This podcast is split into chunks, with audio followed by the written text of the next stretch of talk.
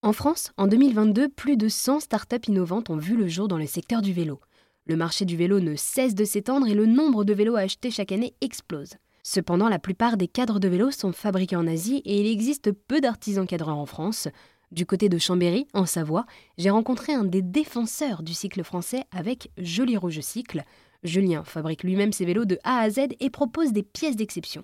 Dans son petit atelier, il m'a expliqué tous les défis qu'implique la création de vélos de façon artisanale. Bah, disons que c'est presque un petit combat et je pense qu'on peut faire le parallèle avec un luthier euh, pour la musique. Disons qu'on on affronte un, système qui est plutôt mondialisé et capitaliste. Et du coup, bah oui, il y a, des efforts à fournir pour revenir à ça. Il y avait un certain nombre de cadreurs à l'époque. Euh, ils ont tous disparu. Hein. Et quand moi, j'ai recommencé à cadrer il y a une dizaine d'années, euh, ils étaient une quinzaine. Là, on est à peu près 30. Il y a toujours une différence entre ceux qui en vivent et ceux qui font ça de manière amateur plus plus.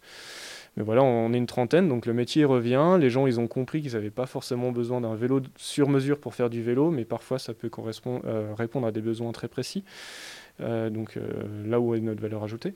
Donc, donc, voilà, il faut refaire découvrir le métier aux gens, montrer qu'on arrive à faire des vélos avec beaucoup de confort, beaucoup de performance et à un budget maîtrisé par rapport à une certaine gamme de budget qui est concurrençable par rapport à l'industrie. Voilà, le métier revient doucement. Mais c'est sûr qu'il est confronté à d'autres pays comme les États-Unis ou l'Angleterre où il y a une affinité un peu plus forte avec l'artisanat. Euh, nous, on est vraiment en recul. Vous, personnellement, qu'est-ce que ça vous apporte aujourd'hui de créer tous ces vélos? Ce que ça peut m'offrir et là où je suis le plus content, c'est de la créativité sans fin. Euh, je pense que j'ai 30 euh, idées en tête aujourd'hui. J'ai pas le temps de les réaliser, mais c'est grâce à ce métier-là que j'ai ces idées en tête. Et j'espère avoir le temps de les réaliser aussi.